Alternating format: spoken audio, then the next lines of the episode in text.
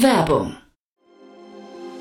Sei dabei beim HTGF Family Day am 11. und 12. Juni in der Station Berlin. Für zwei Tage voller Inspiration und Business. Tauche ein in ein einzigartiges Netzwerkerlebnis mit bis zu 1500 Teilnehmenden. Erkunde das innovative Seed- und Later-Stage-Portfolio des Hightech Gründerfonds. Lass dich vom vielseitigen Programm inspirieren und knüpfe wertvolle Kontakte. Sichere dir jetzt dein Ticket. Mehr Informationen findest du unter www.family-day-htgf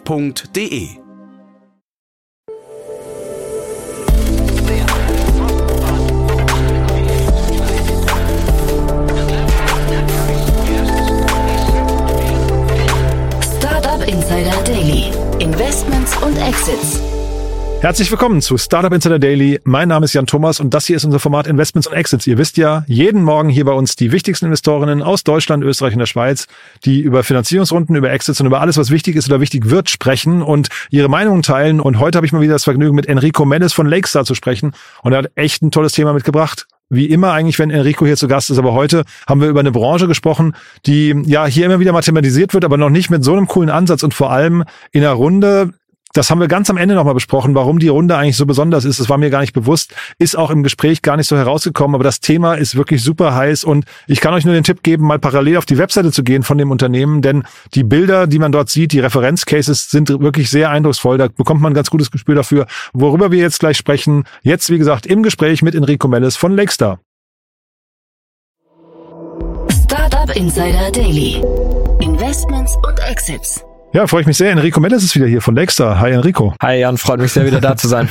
ja, und ein tolles Thema. Du hast im Vorgespräch gerade gesagt, eines der kompliziertesten Themen, die man sich vorstellen kann. Aber äh, das war jetzt nur der kleine Cliffhanger. Wir, wir reden erst kurz über euch, ne? Ja, genau. Lexar, wir sind ein europäischer Multistage-Fund. Wir investieren von First Money in bis ja bis in späte Runden eben in ähm, Tech-Companies. Wir sind dabei Generalist. Wir haben zum Beispiel Logos wie Spotify, äh, Revolut, Sender und viele mehr auf der auf der Logowand, ESA Aerospace, also wir machen auch viel äh, Deep Tech.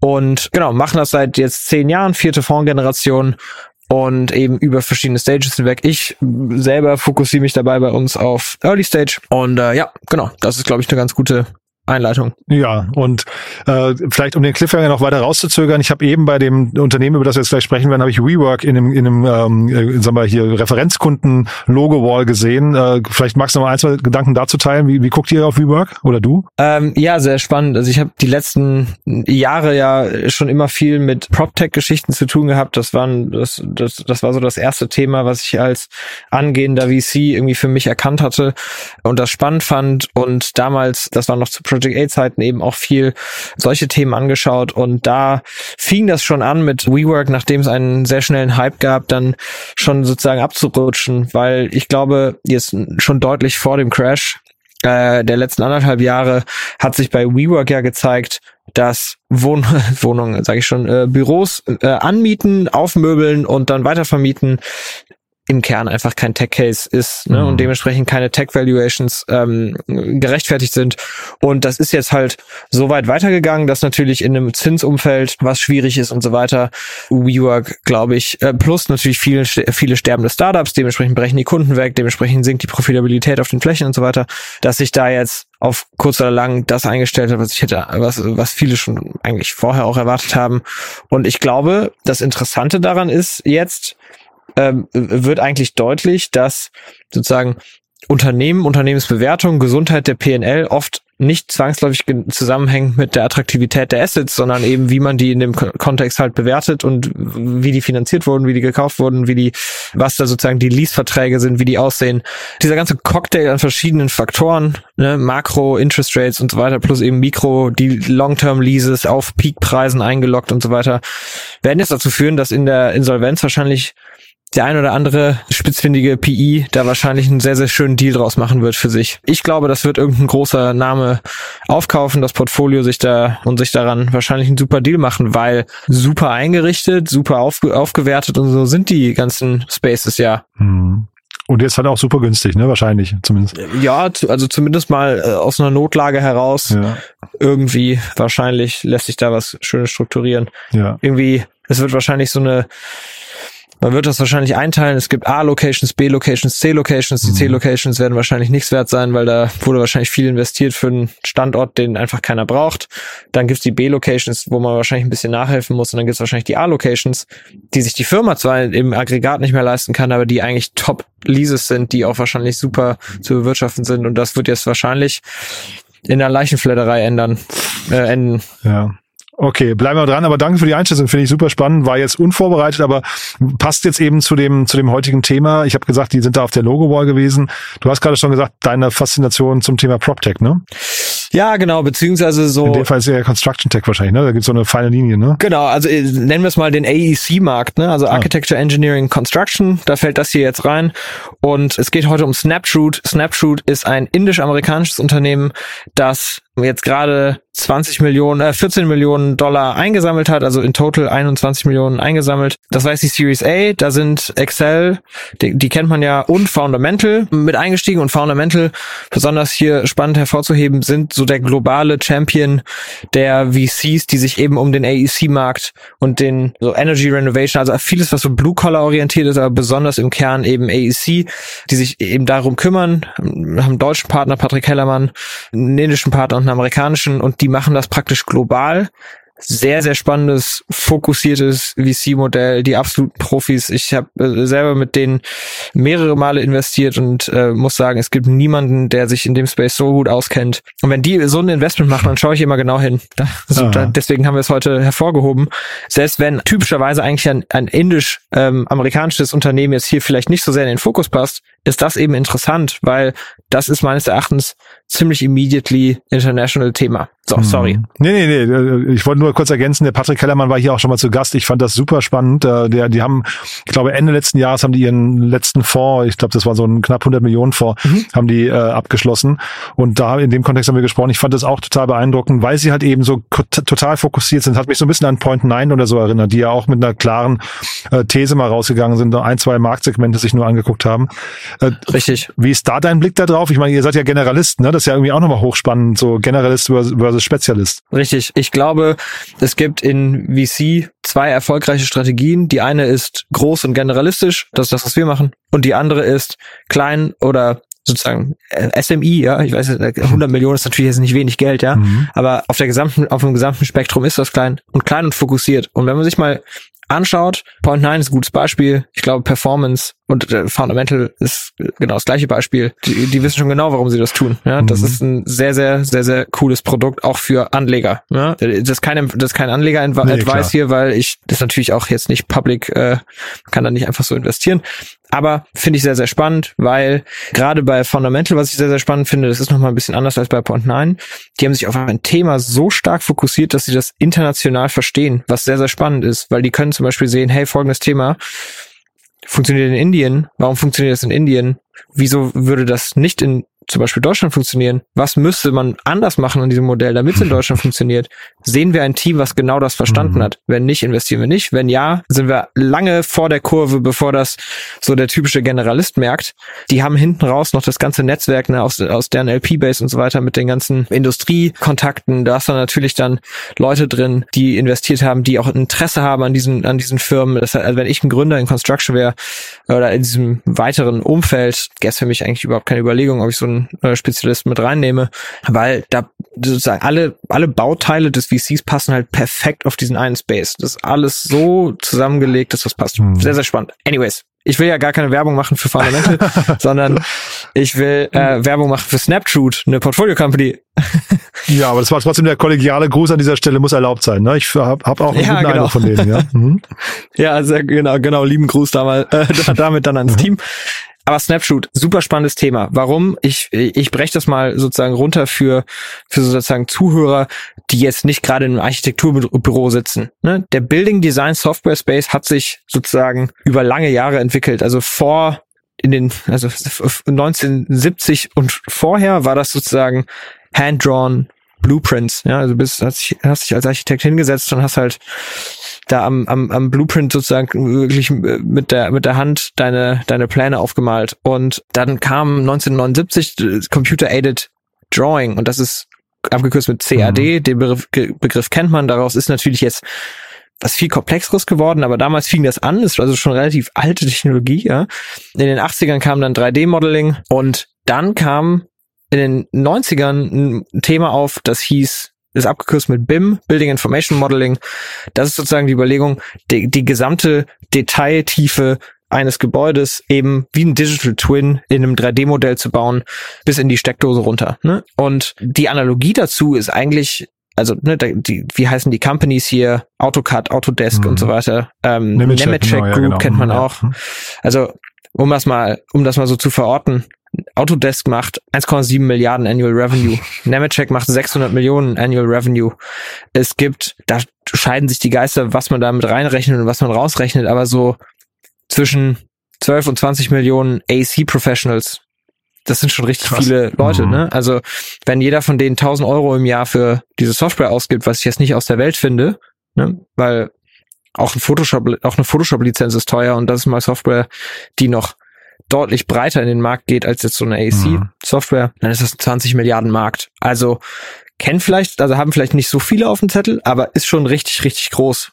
Und ähnlich wie eben im Adobe Photoshop oder äh, InDesign oder äh, nehmen wir mal Adobe als gesamte Suite mhm. für Designer, Foto, Editing und so weiter, ist ja das, was sehr Interessantes passiert, nämlich da haben sich über Jahre, Jahrzehnte ja, diese Legacy-Tools entwickelt, extrem kompliziertes Feature-Set, Enterprise-ready, alles drum und dran, die der, der Login findet ja tatsächlich sogar darüber statt, dass die Leute eben von der Uni an oder von der, von der, in welchem Umfeld sie auch immer das lernen, sich so sehr mit diesen Features auseinandersetzen, dass die sich gar nicht mehr so easy umtrainieren können. Mhm. Adobe ist Industriestandard, weil man eben auch Jahre braucht, um das zu meistern, weil es halt eben auch einfach ein komplexes Produkt ist.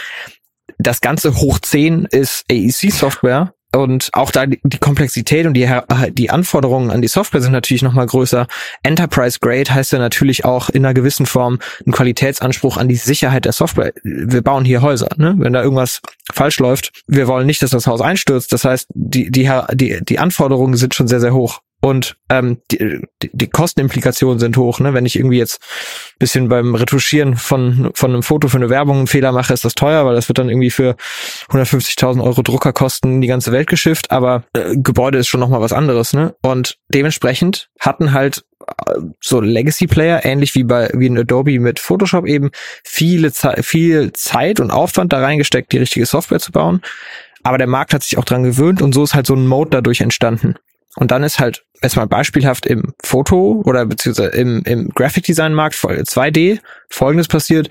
Figma. Figma haben verstanden, naja, was ist eigentlich hier, was ist eigentlich hier passiert, ne? Wir haben, die Leute sind unhappy mit der Software, ja? Also über die Jahre, was ist eigentlich passiert? Naja, die, die, das Feature Set hat sich verändert. Collaboration, großes mhm. Beispiel, ne? Ähm, fehlt komplett bei Adobe, ja? ja. Genau, fehlt bei Adobe, fehlt halt eben auch bei Autodesk mhm. und den ganzen äh, CAD-Softwares. Du hast File-Incompatibility-Probleme. Mhm. Ne? Also ich kann das als, als X ausspielen, dann kann es aber der Typ von der anderen Firma, mit dem wir zusammenarbeiten, nicht lesen und dann gehen irgendwie Informationen verloren oder äh, es ist ein Riesenaufwand damit einhergehend.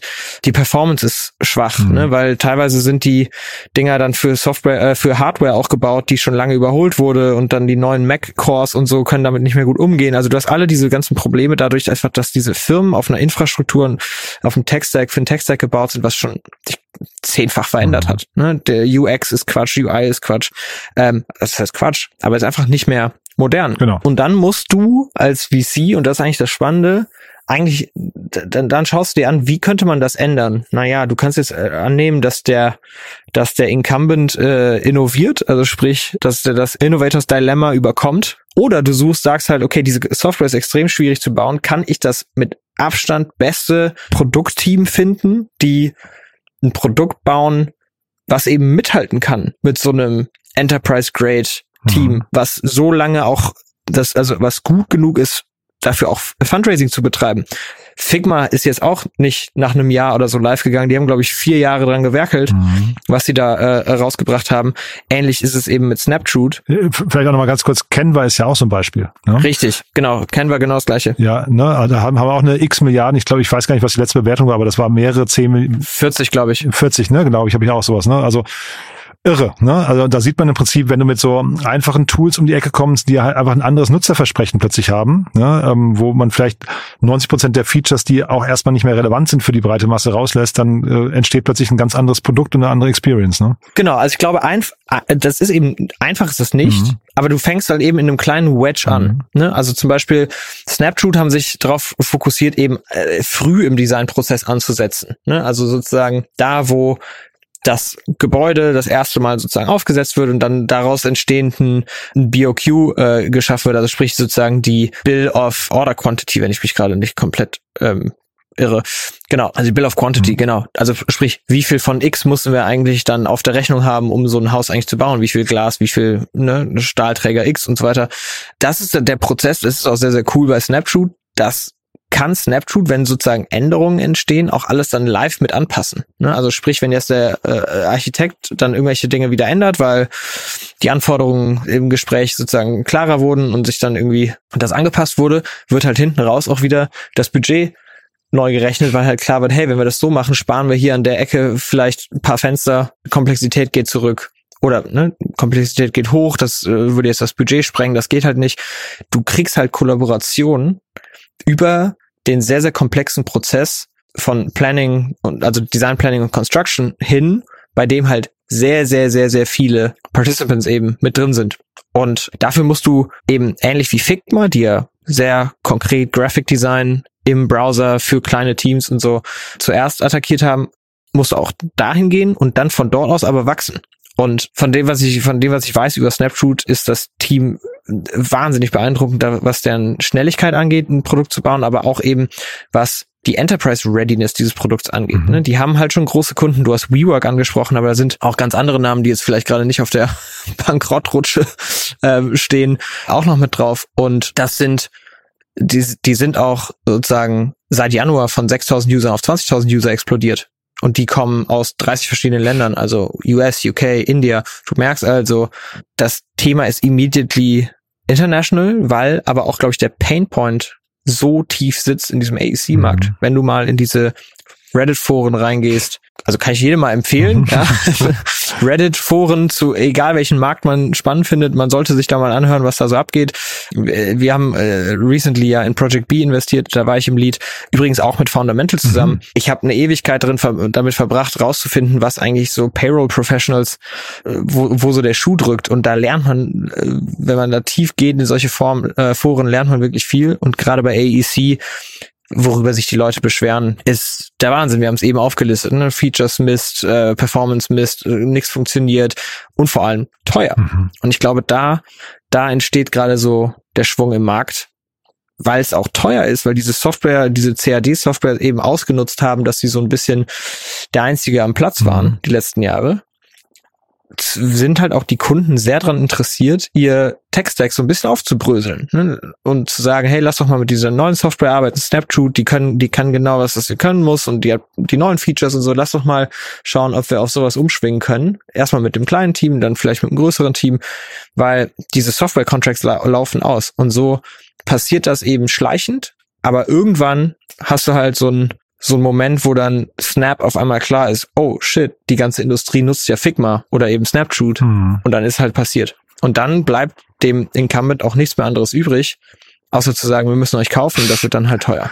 Und wahrscheinlich ist deswegen jetzt auch der Vergleich mit äh, Figma besser als der mit äh, Canva, ne? Weil Canva ist ja eigentlich, sag mal, eher vielleicht sogar fast eine B2C oder B2B und B2C, aber äh, sag mal, ist für den Hobbyanwender auch, äh, Anwender auch gut geeignet.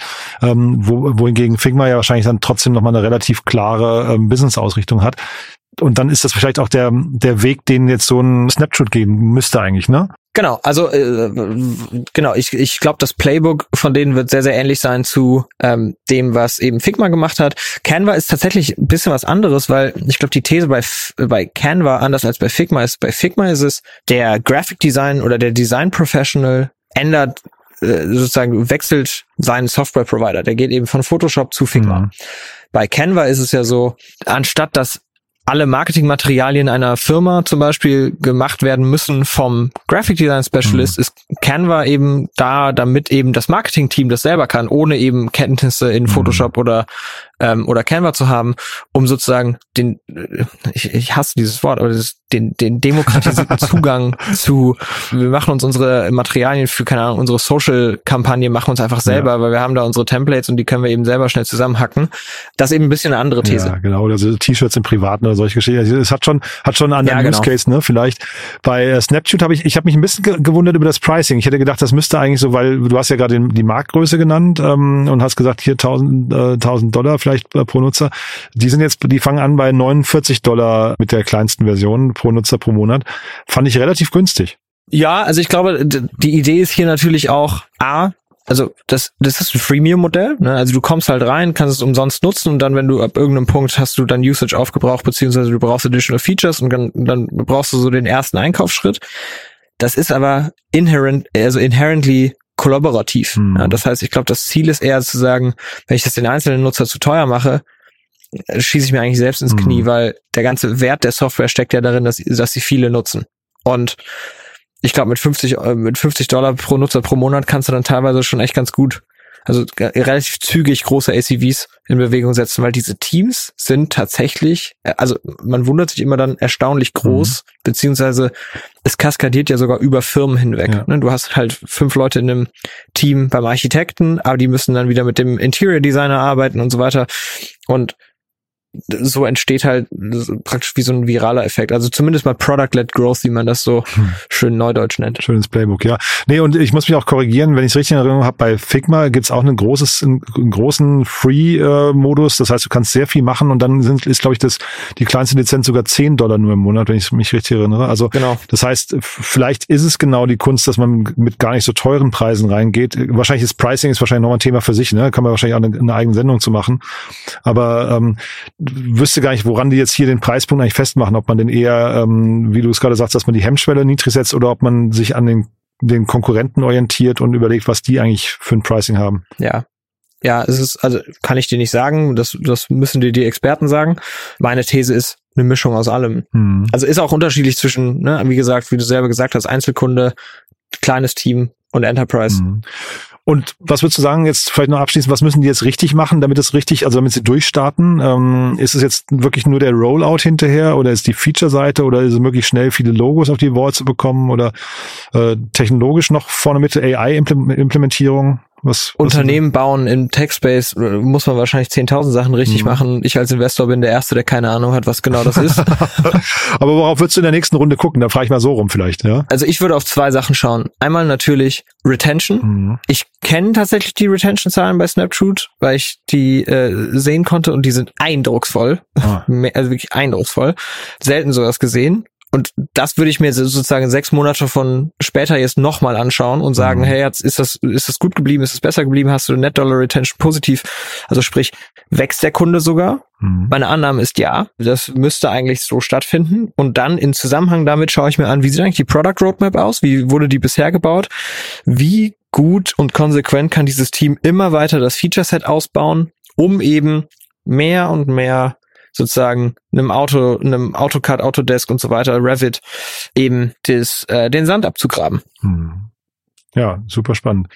Ich würde sagen, wir behalten es beim Blick, ne? Du, du scheinbar ja sowieso, aber ich glaube, wir auch hier im Podcast, ne? Ich glaube, das ist echt ein cooles Thema. Ja, und der ganze Space ist spannend. Also wir schauen uns da sehr viel an und ich glaube, das ist eben der, das ist sozusagen der Seeding Ground, wo man das nächste Figma eben finden kann. Vielleicht haben Excel und Fundamental das schon getan. Ja, und das heißt aber, der Markt ist auch überlaufen, wenn du sagst, ihr guckt euch da viel an. Äh, Gibt es da viel Wettbewerb? Tatsächlich nicht, nee. Also wir ah. schauen uns das viel an im Sinne von, wir verwenden sehr viel unserer mentalen Kapazität und unserer Zeit drauf, das zu tun. Aber es ist schon also es ist eine relativ hohe Eintrittshürde, weil man muss den Markt gut verstehen. Mhm. Das Produkt ist sehr komplex. Man braucht auch natürlich das nötige, nötige Pedigree, um auch an solche Kunden zu verkaufen. Man muss auch das nötige Pedigree haben, um ausreichend Geld einzusammeln. Ich meine, die, wie gesagt, vier Jahre Produktentwicklung in Beta-Form beziehungsweise Stealth und Beta ist nicht so ganz einfach. Mhm. Man muss mhm. dafür schon Geld haben.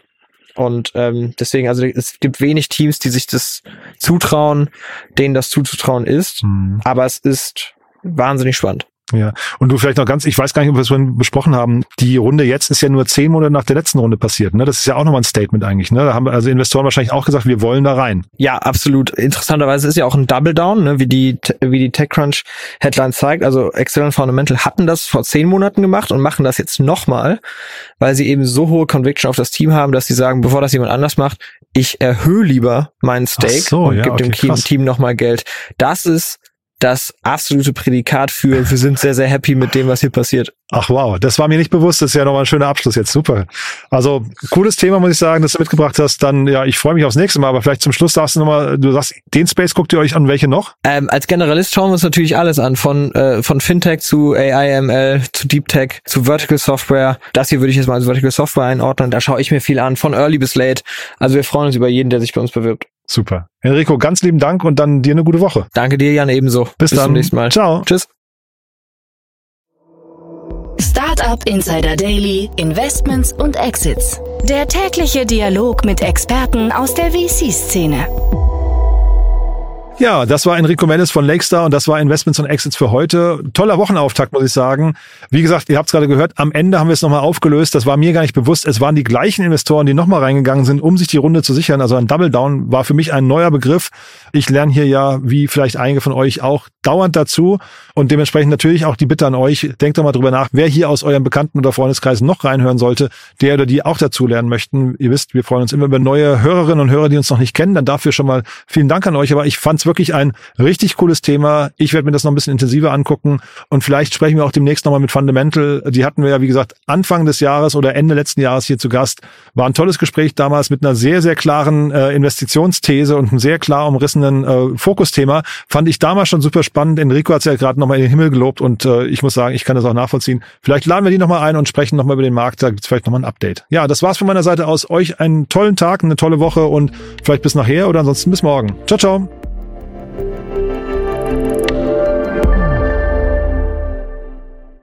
Diese Sendung wurde präsentiert von Fincredible. Onboarding made easy mit Open Banking. Mehr Infos unter www.fincredible.io.